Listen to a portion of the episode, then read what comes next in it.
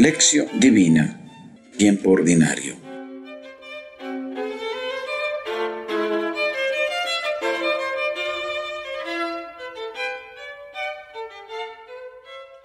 Oración inicial. Muéstrate propicio, Señor, a los deseos y plegarias de tu pueblo. Danos tu luz para conocer tu voluntad y la fuerza necesaria para cumplirla. Por Jesucristo nuestro Señor. Amén.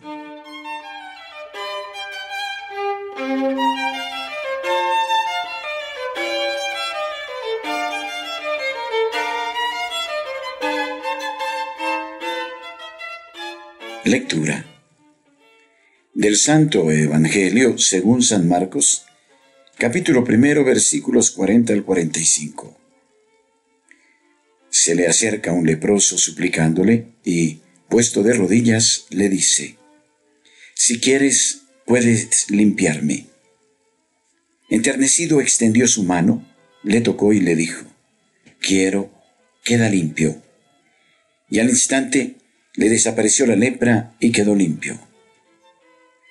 Le despidió al instante prohibiéndole severamente, Mira, no digas nada a nadie sino vete, muéstrate al sacerdote y haz por tu purificación la ofrenda que prescribió Moisés para que le sirva de testimonio. Pero él, así que se fue, se puso a pregonar con entusiasmo y a divulgar la noticia, de modo que ya no podía Jesús presentarse en público en ninguna ciudad, sino que se quedaba a las afueras, en lugares solitarios, y acudían a él de todas partes. Palabra del Señor. Gloria a ti, Señor Jesús.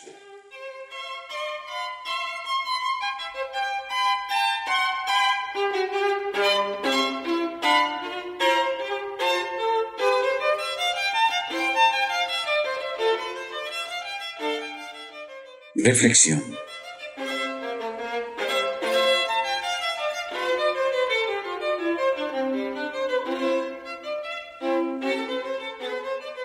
Acogiendo y curando al leproso, Jesús revela un nuevo rostro de Dios. Un leproso llega cerca de Jesús.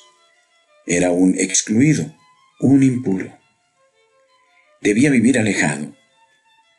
Pero aquel leproso tenía mucho valor transgredió las normas de la religión para poder llegar cerca de Jesús.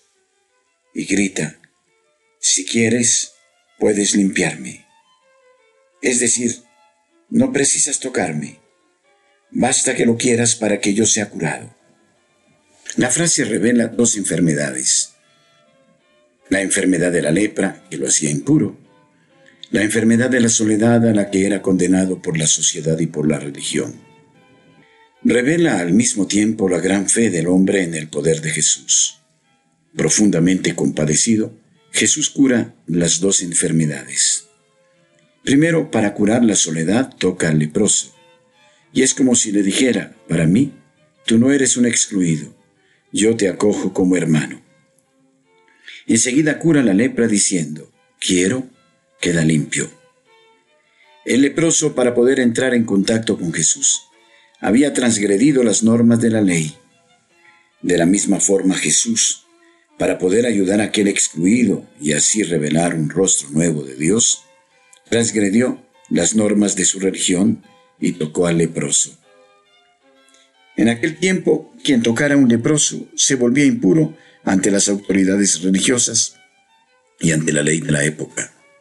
Reintegrar a los excluidos en la convivencia fraterna. Jesús no solamente cura, sino que además quiere que la persona curada pueda convivir de nuevo con los demás. Reintegra a la persona en la convivencia. En aquel tiempo, para que un leproso fuera de nuevo acogido en la comunidad, tenía que tener un certificado firmado por un sacerdote. Es como hoy, el enfermo sale del hospital solo si tiene un certificado médico firmado por un doctor. Jesús obliga al leproso a que se busque el documento para que pueda convivir con normalidad. Obliga a las autoridades a que reconozcan que el hombre había sido curado.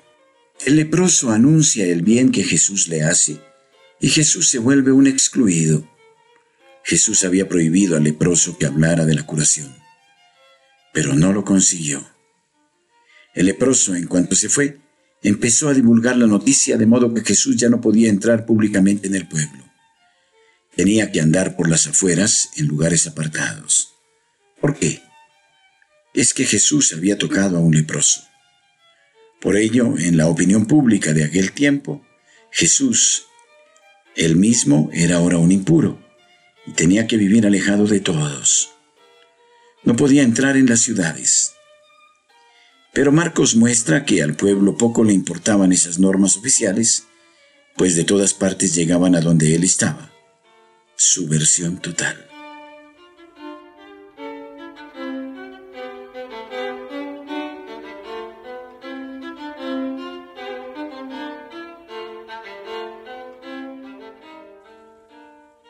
Resumiendo, tanto en los años 70, época en la que Marcos escribe como hoy, época en la que vivimos, era y sigue siendo importante tener delante unos modelos de cómo vivir y anunciar la buena nueva de Dios y de cómo evaluar nuestra misión. En los versos 16 al 45 del primer capítulo de su Evangelio, Marcos describe la misión de la comunidad y presenta ocho criterios para que las comunidades de su tiempo pudieran evaluar la misión. He aquí el esquema. Texto. Actividad de Jesús, objetivo de la misión. Marcos 1, 16, 20. Jesús llama a los primeros discípulos a formar comunidades. Marcos 1, 21, 22. La gente queda admirada con su enseñanza, crear conciencia crítica.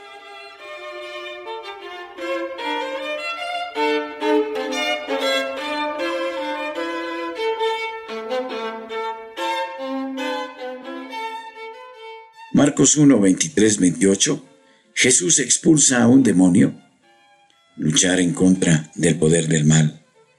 Marcos 1, 29, 31, cura a la suegra de Pedro, restaurar la vida para el servicio.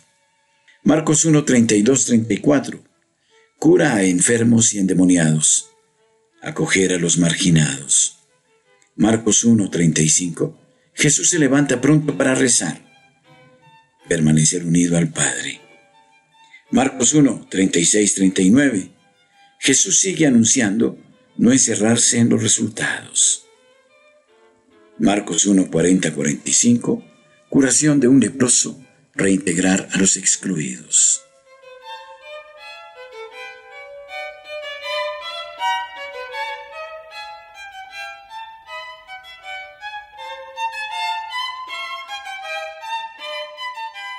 Reflexión personal. Anunciar la buena nueva consiste en dar testimonio de la experiencia completa que uno tiene de Jesús. El leproso que anuncia cuenta a los demás el bien que le hizo Jesús. Solo esto, todo esto. Y es este testimonio lo que lleva a los demás a aceptar la buena nueva de Dios que Jesús nos trae. ¿Qué testimonio doy yo? Para llevar la buena nueva de Dios a la gente, no hay que tener miedo de transgredir las normas religiosas que son contrarias al proyecto de Dios y que dificultan la comunicación, el diálogo y la vivencia del amor. Aunque esto traiga dificultades para la gente, como se las trajo a Jesús, tuve este valor